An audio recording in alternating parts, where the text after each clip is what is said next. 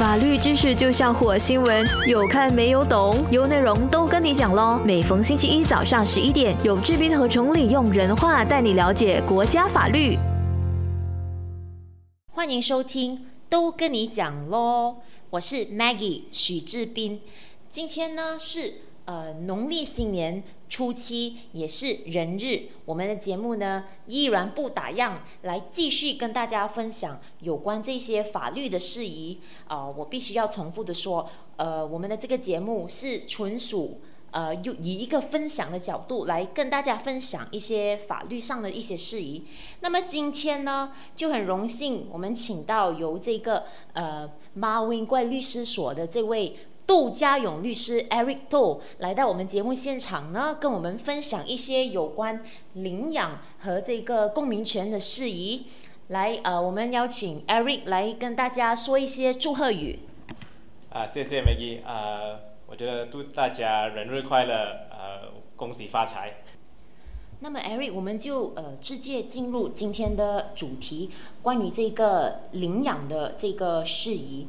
呃，那么可能呃，听众朋友呢，有些可能就是呃，婚姻出现还是呃，双方还是其中一方可能有生育的问题还是什么，呃，就可能他们也会想到要领养孩子，所以在呃，其实，在马来西亚是呃，怎么样去领养儿童，然后呃，涉及的这一个法令又有哪一些呢？Eric？OK，其实马来西亚有两种。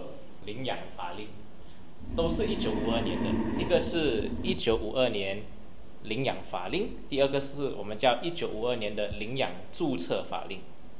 嗯哼，OK，它是呃，就是两个法令之间，它其实有什么主要的分别呢？OK，so 如果你是通过领养法令来呃领养孩子的话呢，这样你就需要向法庭申请的。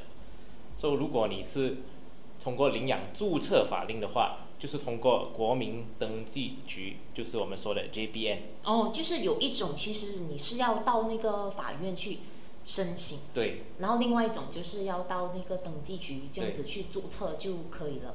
是是的。OK。啊，还有几个别的分别呢？就是如果你是非穆斯林的话呢，你就可以通过领养法令或者领养注册法令。来啊，领养孩子。可是如果你是穆斯林的话呢，你只能通过领养注册法令。哦，就是说，如果是穆斯林的话，就没有这个要到法院申请的这个程序，是这个意思吗？对。哦，那么那么非穆斯林的话，就可以通过这两个方法。对，任何的任何方法。去登记局，还是你去这一个法院去申请？对。嗯。那么他其实有没有涉及什么？呃，就是小孩有没有说一定要几岁啊？还是有没有说有这个限制呢？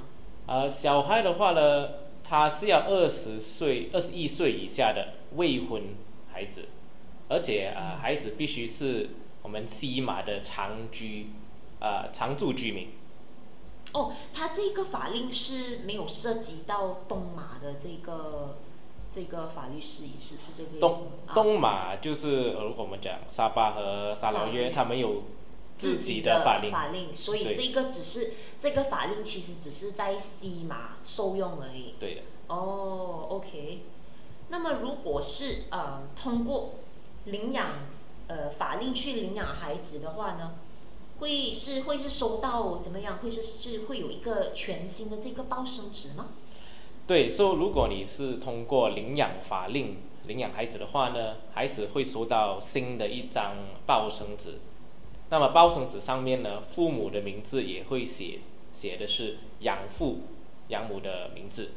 嗯。但是如果你是通过领养注册法令来领养孩子的话，孩子只会收到一张领养证书，不会有新的报生纸。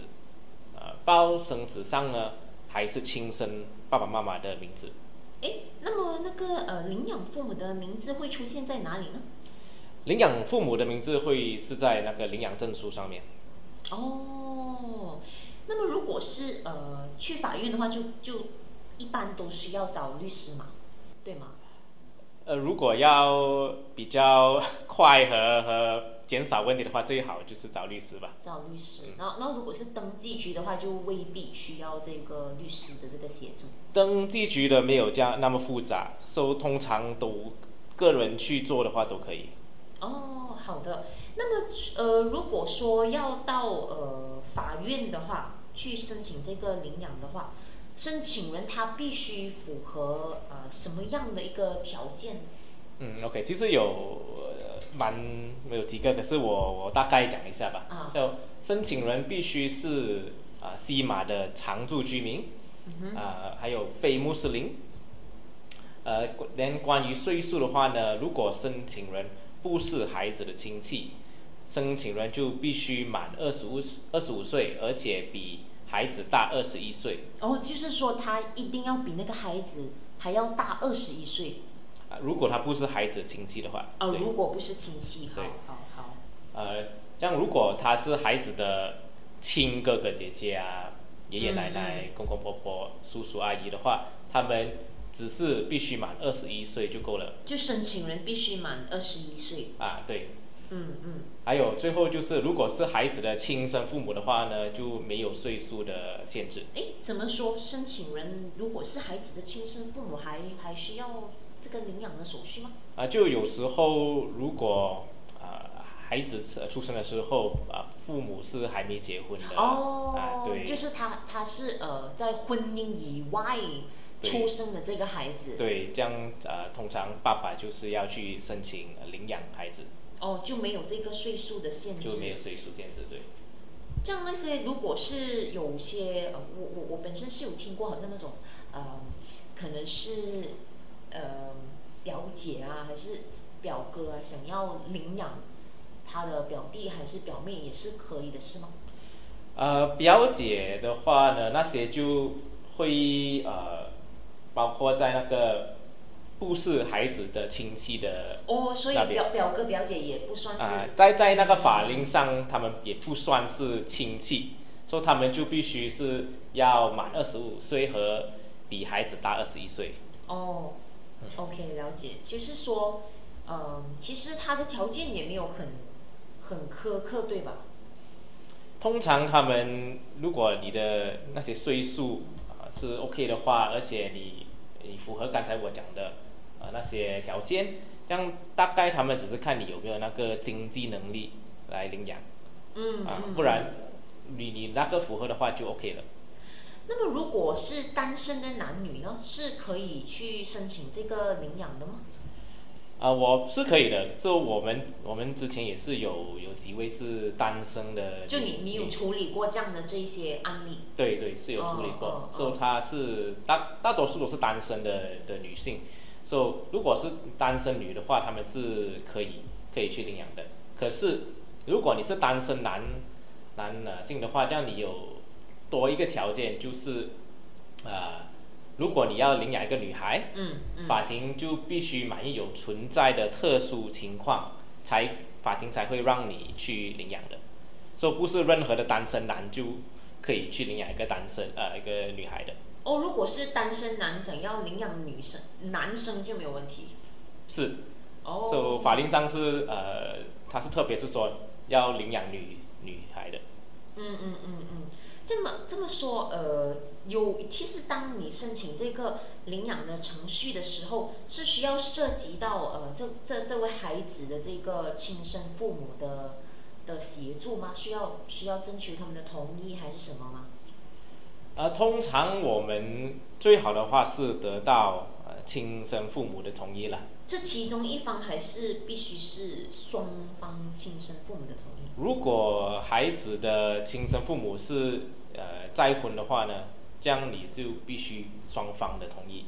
可是如果孩子亲生父母是没有结婚的话，这样你大多数呃是需要父呃母亲的的同意。哦，OK，可以。呃，这样如果真的是找不到这一些亲生父母呢，那怎么办？那我们申请领养的时候呢，我们就同时要申请豁免亲生父母的同意，就呃申请去法庭了。嗯嗯嗯嗯。就法庭的时，法庭在你申请豁免的时候呢，他就会要你呃在报纸上登群寻人启事。哦，就是登人登这个寻人启事是需要什么样的那个内容呢？哦，内容里面呢，就大概说是申请人在呃寻找关于一位，比如说了，在一位在二零二零年在某某医院出生的男孩的资料，就是很简单的就可以了。因为法法令上面说你不能说写那个孩子的名字或者申请连人的名名字都不会有，不能有就只是他的出生地点而已。啊地点还有呃日期咯。哦，OK，然后大概要登多久呢，才可以有这个资格获取这个豁免的这个申请？我们平常都是申呃登一次就够了。嗯，就法庭会说你登在一个呃英文报啊，还是华文报啊，就就看看那个孩子是呃从哪里来了。那么如果登了之后没人来联络的话，那么法庭大多数都会都会豁免这个亲生父母的同意了，对吗？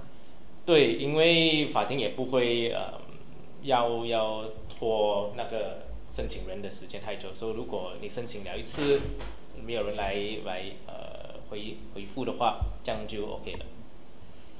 那么如果有些这些亲生父母哦，他们不同意孩子被领养呢，就是呃，可能亲生父母还健在，可是他们就是不同意这孩子被领养的话，会有出现这种情况吗？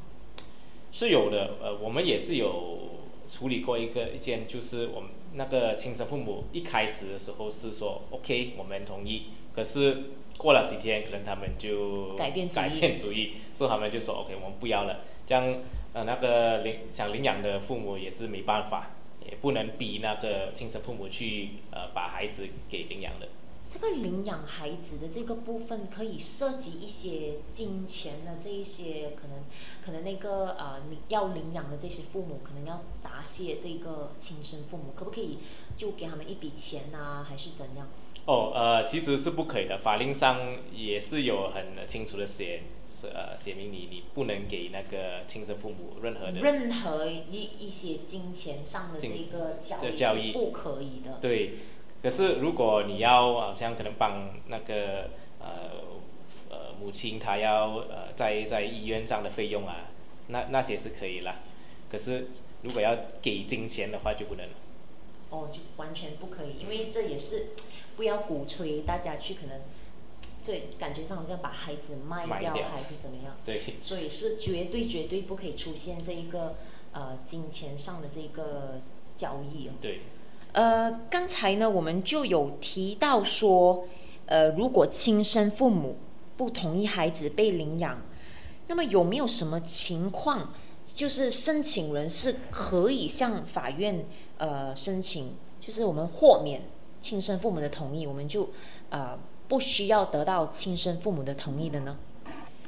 呃，其实是有几个几个方面几个情况之下，你可以申请豁免的，就是比如说，如果亲生父母以呃遗弃、忽视或虐待那个孩子的话，呃，就领养的父母可以申请去豁免，或者如果亲生父母已经不能被呃找到，或者他们无法呃给这个给的同意，或者无理拒绝给同意的话，也是可以去豁免申请豁免的。就是说，你如果亲生父母不同意的话，还是有方法去呃豁免他们他们这些亲生父母的同意了，是吗？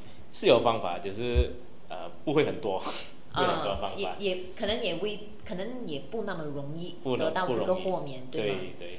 好的，那么孩子呃被领养过后呢，假使假使整个程序已经是呃呃呃已经是搞定了，那么孩子可以换名字吗？连姓名就是姓氏呃名字也可以换吗？是可以的，呃，如果你是通过法庭领养的话呢，孩子被领养过后是可以换名字的，呃，养父养母也可以决定孩子领养后在新报纸上报上纸上的名字。嗯，那么整个这个领养的这个过程大概会是需要多久的这个时间呢、啊在我经验里，呃，从开始申请领养到得到那个领养令的话，通常是六四到六个月吧。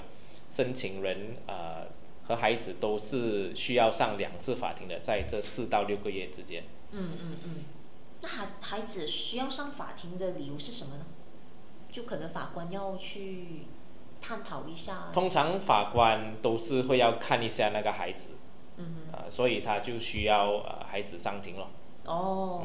就就法庭可能也会呃会会委任一些什么福利部的人来做这个法定的这个监护人是吧？对，所以刚才我有说到孩子和申请人要上两次法庭的，所以他们上第一次呃庭后呢，法庭就会委任呃由呃福利部的官员担任我们叫呃法定监护人，就这个法定呃监护人呢会在。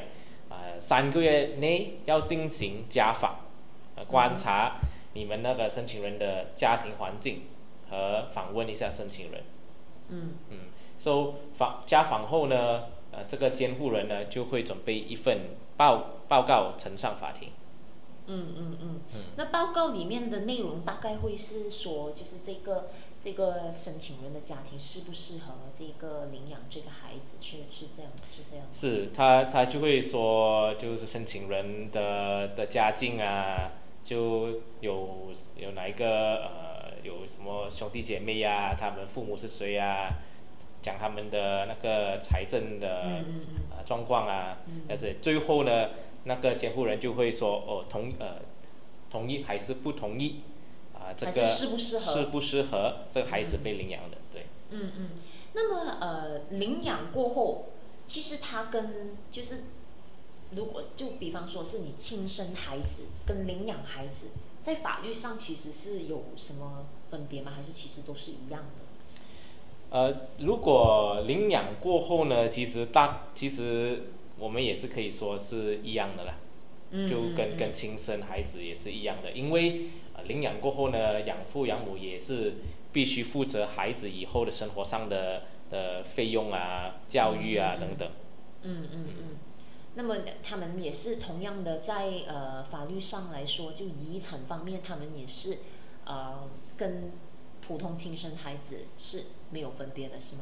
对，，so 如果。比如说，如果养父养母在呃没没立遗嘱上的情况下去世的话，他们的财产呢将会根据一般亲生孩子那样那样去分配，分给那些呃被领养的孩子，对。哦。嗯。反之，如果如果孩子被领养后，然后在没有立遗嘱的情况下去世，也是一样，对吗？就养父母还是有权利。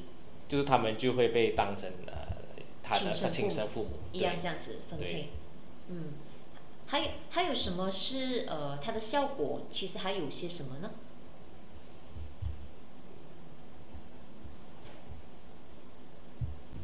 啊，说如果另外一个效果就是，如果呃养父母是领养呃得到领养令后呢，遗嘱里面有把有提到把财产分配给他们的孩子的话，这样那个被领养的孩子也是包括在啊那个孩子的定义里面。嗯嗯，除非除非那个遗嘱里面有明确的说明，不包括被领养的孩子，不然领养的孩子也是当做是亲生孩子了。哦，我这里想到一个比较有趣的问题哦，就是已经是被领养过的孩子，有没有可能又再被另一家的这个呃家庭给领养呢？是比较少见到的一个情况，可是其实是有是有那个是可以是可以出呃可以做到的，因为在那个法令里面也是有有提到，如果你是被领养过的孩子，你还是可以再被领养的。嗯，就可能如果第一开始领养的那个父母他们呃虐待那个孩子啊，嗯这样这样可能就要再被领养了。那么，如果呃，就是简单的来说啦，如果其中就是我们的听众想要领养孩子的话，他呃，其实需要做些什么？OK，就重点是你要确保孩子已经拥有抱生子，因为如果没有抱生子的话呢，法庭就不会去啊批你这个领养的申请的。还有，如果第二重要的话呢，你如果可以获得亲生父母的同意，就是最好了。嗯如果可能他们是可以被找到的话，嗯嗯嗯，and then 最好你也让那个亲生父母签一份签一份法定声明，来嗯。来说他们是同意孩子被领养的。那么我呃，现在我们就可能谈一谈有些情况，就是呃，孩子出生的时候，可能我们未必知道这个孩子是呃，可能是就是弃婴啊，我们也未必知道他是在是否在马来西亚出生还是什么。那么呃，当这些孩子被领养了过后，是是这些孩子是可以得到这个马来西亚公民权吗？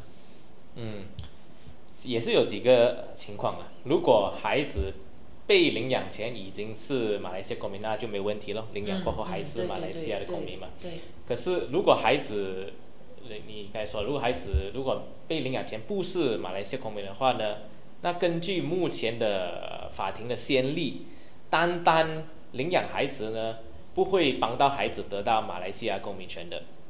嗯呃，可是有一个呃，有另外一个情况，就是如果那个孩子是弃婴的话呢，嗯啊、他出，这样根据联邦法院最近在我们讲是 C 案件，的就联邦法院，我们的最高法院。最高法院对，so 如果是弃婴的话呢，联邦法院说孩子是有可能可以被承认为啊、马来西亚公民的。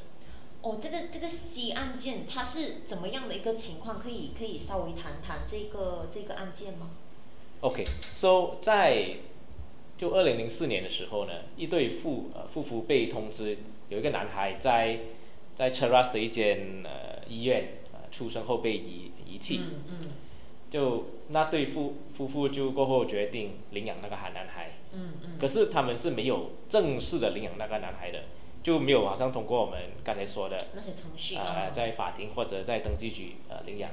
好。只是单单的在孩子的包绳子上放了他们的名字为把他们是当做是亲生父母这样子。亲生父母，嗯对。嗯 so 过后呢，因为他们也不知道是呃有什么问题了，他们觉得那是对的。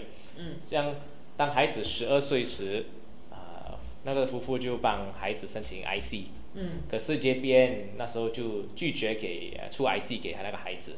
嗯哎，经过调查过后呢，国民那个这边发现，C 夫妇不是孩子的亲生父母。哦。嗯，然后呢？那然后嗯他们就通知这个这对夫妇说，他们必须啊、把原先的报生纸交回给这边，他们会这边就会出新的一张报生纸给那个孩子。那出了过后呢，第二张报生纸上没有孩子亲生父母的资料，是。呃，而且国籍上呢也是写未确认，或者嗯马来文说就是呃 belum ditentukan。嗯，OK。那他们 C 夫妇得到第二张啊报生纸过后呢，他们就申请正式领养孩子。嗯。就领养了过后呢，孩子又得到第三张报生纸。然后还是说非公民。就那边已经说了非公民，对，呃，第三张报生纸上面。啊，过后呢，在二零一七年，啊，C 夫妇就上法庭为孩子申请公民权。啊，然后四年过后，就是去年二零一二一年呢，联邦法院终于承认了那个孩子为马来西亚的公民。那么为什么就联邦法院这样的一个裁定是基于什么理由呢？那我们要看一下联邦宪法。那根据联邦宪法呢，如果孩子在马来西亚出生，孩子的爸爸妈妈，呃，爸爸或妈妈是马来西亚公民或永久居民的话，孩子就可以得到公民权。嗯在 C 案件里呢，联邦呃法院也是呃根据联邦宪法裁定，如果孩子出生后被遗弃和没有亲生父母的资料的话，呃，除非有另外证明，孩子的、呃、亲生妈妈将会被拟定为马来西亚的永久居民，我们叫 PR 了。嗯嗯嗯 PR。so 如果我们呃写放在这个案件里面呢，这个孩子是在 Cheras 出生的，出生过后被遗弃和没有亲生父母的资料，在这个情况下呢，孩子的亲生妈妈在法律上被拟定为马来西亚的永久居民。嗯呃，因此孩子符合在联邦宪法上成为马来西亚公民的条件。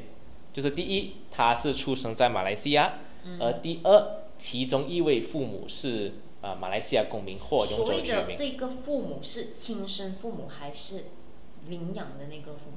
呃，法庭是看领呃亲生父母的哦，啊，所以领养父母在这个情况下是没有呃任何的那个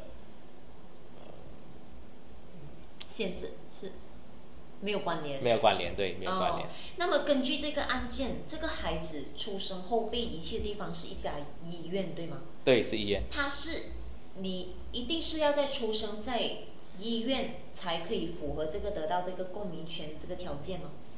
哦，其实不需要，因为啊、联邦法院也是有说到，啊、总之你是被遗弃在呃公共厕所或者学校的厕所、呃垃圾堆、啊、那个遗弃保护仓或者任何的宗教场所等等的话，的孩子也可以符合这个条件的。那么，呃，就 Eric，你你觉得这个 C 案件，就是呃，接下来你认为如果有呃，可能家长们遇到类似这样的一个情况，你会怎样去呃告诉他们做些什么呢？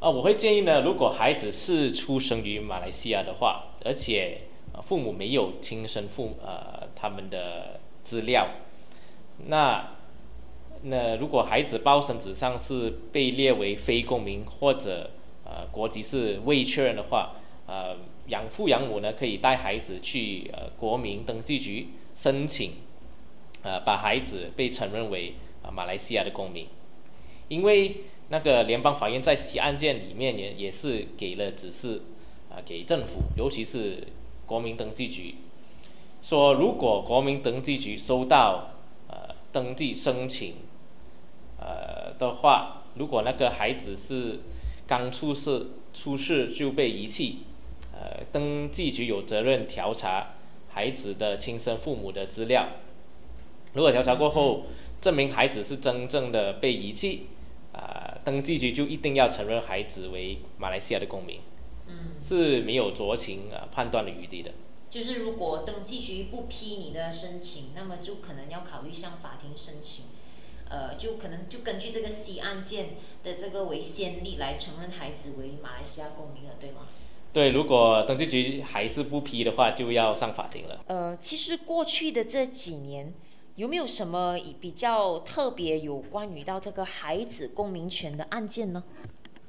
哦，其实去年是有蛮多一下，就是刚才有说的 C 案件嘛，像还有其实有两另外两宗呃关于呃孩子公民权的案件，也是我们较有比较有标杆性的裁决，一种是出于联邦法院，和一种是出于高庭的。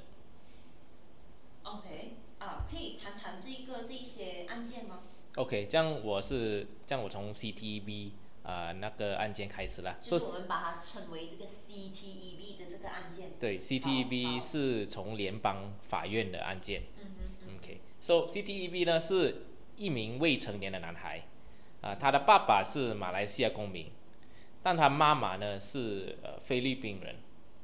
So CTEB 在菲律宾出生，而且当他出生的时候呢，他爸爸妈妈是还没还还未结婚的。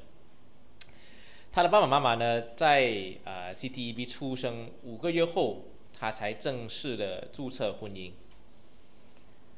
呃，所以他出生过后呢，他的他不是马来西亚的国籍。嗯，OK，所以在二零一六年呢，CTB 在呃高庭申请呃公民权，但是被驳回。呃上上诉庭也同意高庭的裁定，所以 CTB 最后要上诉到我们的联邦法院。可是这个 CTEB 他是一个未成年的这个男孩，是他自己去这个申请这个公民权吗？就是还是就是呃，他他是和他的爸爸一起，所以他爸爸也是呃、哦其中一位啊、嗯申请人。嗯嗯嗯嗯 OK 嗯，了解。so 在在二零一二年，就是去年的五月呢，啊、联邦法院呢以四比三的大比数裁定 CTB 不能得到公民权。哦，为什么会这样的一个裁定呢？哦，因为我刚才也是有有提到嘛，因为根据呃联邦宪法的话，如果孩子是在马来西亚出生，孩子的爸爸妈妈或妈妈是马来西亚公民或者永久居民的话，那孩子就可以得到公民权。可是，在这个情况里面，孩子是出生在外国，哦，啊，这样如果孩子出生在外国的话呢，国籍就通常会跟爸爸的。所以即便是他爸爸其实是马来西亚公民，也没有办法，因为他是出生在菲律宾的，是吗？呃，因为问题是，他的爸爸妈妈在他出生的时候还未结婚，哦，问题就是在这里。问题就在这里。通常呢，如果你是在外国呃出生的话，国籍可以跟到爸爸的。可是因为在这个情况下，他爸爸妈妈是还未结婚，嗯，那根据呃联邦宪法的其中一个诠释呢，如果一个人在啊、他爸爸妈妈还未结婚的情况下出生，孩子的国籍就会跟妈妈的。哦，因为他还未结婚，所以就没办法，就国籍就必须得跟妈妈的。对，就他，我就那那我认为他应该在菲律宾也是没有结婚了，对吗？啊，非就他过后是有结婚的，然后是是生了孩子过后才结婚。对，生了过后才结婚的。嗯嗯嗯。嗯，so 那个在呃案件里面呢，那个联邦法院七位法官里有四位法官是同意这个观点的，所以最后他们就决定 CDEB 的国籍必须跟妈妈，就是菲律宾国籍。嗯嗯嗯嗯嗯。而且他们也是说，就算孩子出生过后，爸爸妈妈啊注册去注册婚姻，也不会改变孩子啊、必须跟妈妈的国籍的事实。嗯。嗯，那么这个 CTEB 它是在外国出生的，这个案件其实会影响到这些出生在马来西亚的孩子吗？我个人认为是会的，因为啊、联邦法院的裁定会涉及到每一个在婚外出生的孩子。就比如说，如果孩子是在马来西亚出生。爸爸妈妈还没结婚，妈孩子的国籍也是会跟妈妈的。哦。像如果妈妈是马来西亚公民的话，这样孩子就 OK 可以得到马来西亚的公民权咯。可是如果妈妈是外国人的话，孩子们就会变成呃非马来西亚公民。其实就是关键在于结婚的这一块，对吗？啊，对，so CTB 里面是说你的结婚那个呃，你是必须要结婚的，不然会影响到那个公孩子。的那个公民权所以你会劝告，呃，就是男士们，如果想要，呃，如果你娶的另一半是外国人的话，想要得到马来西亚的公民权，最好就是先去注册结婚了，对吗？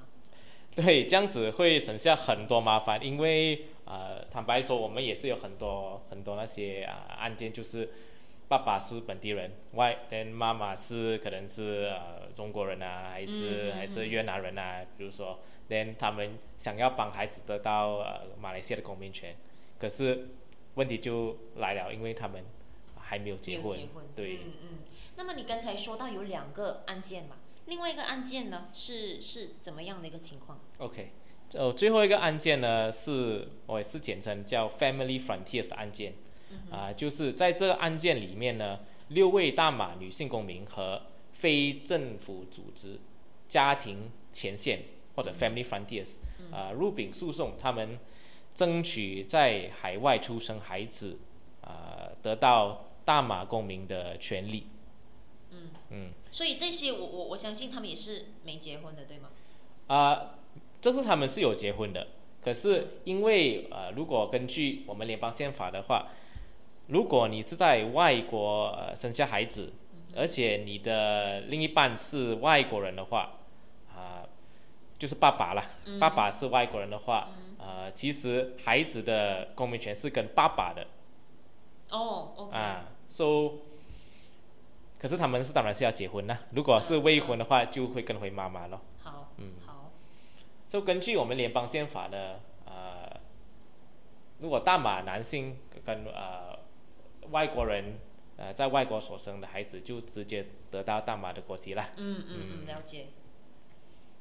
So，在这个案件里面呢，说去年九月，呃，高庭裁决啊、其实联邦宪法里面呢不允许任何有任何存在的性别歧视，所以高庭就认为大马呃籍的母亲和大马籍的父亲呢，应该享有同等的权利。嗯嗯就说，总之你是你的父亲或者母亲是，呃，其中一个是马来西亚人的话，他们在海外出生的孩子就可以获得大马的公民权。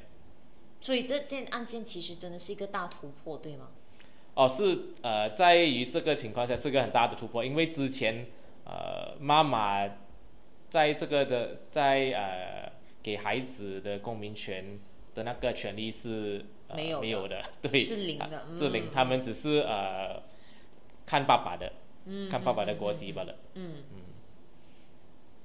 那可是我也是要补充一点的，就是爸爸妈妈是一定要结婚啦，哦啊、哦因为哦未婚的话是会跟回妈妈的。所以到最后还是回来这个结婚的这个问题。嗯，是的。嗯嗯，就是大前提就是还是必须是以这个呃有就婚姻里诞下的小孩。对，对对。可是如果你呃，其实有一个呃比较特别的情况，就是如果你呃你是妈妈，而且你想给孩子马来西亚公民权，嗯而且你是在外国生下孩子的话，这样其实你最好呃不要结婚哦，因为、因为他会跟到你的嘛你的公民权嘛，对吧？哦，嗯 对对对。就这个 case 就是呃就是有这这种呃比较特别的情况了。那么就是说，如果大马男性公民和外籍的这个配偶在外国未婚之下所生的这个小孩，就他他其实是能不能得到这个大马国籍呢？呃，是不能得到的，因为也是刚才说嘛，因为孩子没有结婚，所以孩子的国籍就会跟呃外国那个外国配偶的国籍，就是跟这个呃这这名妈妈，妈妈就是她不是马来西亚公民的，他的国籍，就比方说呃可能是呃菲律宾的这个妈妈的话，在未婚之下，在菲律宾呃菲律宾出生的话，就是跟回妈妈的国籍。对，就会变成菲律宾的公民。那么这个裁决呃现在的已经是已成定局了吗？还是呃还是有这个上诉的可能？OK，所、以因为这个裁决是在高庭嘛，所、以高庭过后我们还有上诉院，还有跟到联邦法院，嗯，所、以呃政府呢已经对这个裁决已经申请上诉了。哦，对，这聆讯的日期呢是定在今年的三月，嗯，嗯。所以我们今年应该会得到呃上诉庭的裁决吧？就是新闻也是有报道这个案件，对吗？对，呃，大概是几个星期前吧，嗯啊嗯。有有报道，呃，这个案件中的三位母亲已经向呃 JPN 为孩子申请公民权了，而且他们说是预计在三个月内孩子们会得到公民权的，，so 可能在四月吧，我们就会知道了。那个结果。对，所以呢，还是还是总归一句话，就是，呃，孩子的公民权就是，嗯、就似乎于，呃，爸爸妈妈是不是在婚姻里面，还是在婚姻外面诞下孩子的这个，这个才是最大的关键，对吗？呃，爸爸妈妈有没有结婚是一个很大的，会对孩子的公民权会有很大的影响影响对啊，我就这样说了。嗯，好，那么我们今天呢就先聊到这里。呃，下个星期呢，我们会再继续跟你聊这一个有关法律的事宜。我们今天谢谢 Eric，谢谢 Eric。呃，在这一个农历新年的初期呢，还是抽空来跟我们做这一个节目。谢谢 Maggie，新年快乐啊、跟大家说再一次说新年快乐。好好，大家新年快乐！记得留守，每逢星期一早上十一点到十二点的都跟你讲咯。我是 Maggie 许志斌，谢谢大家。单听都那么过瘾，再配上视频就最好不过啦！赶快点击 CP Cool Associate 的 Facebook 以及 CL Dan dot com dot my，给你更精彩的视听享受，优内容让你过上优质的生活。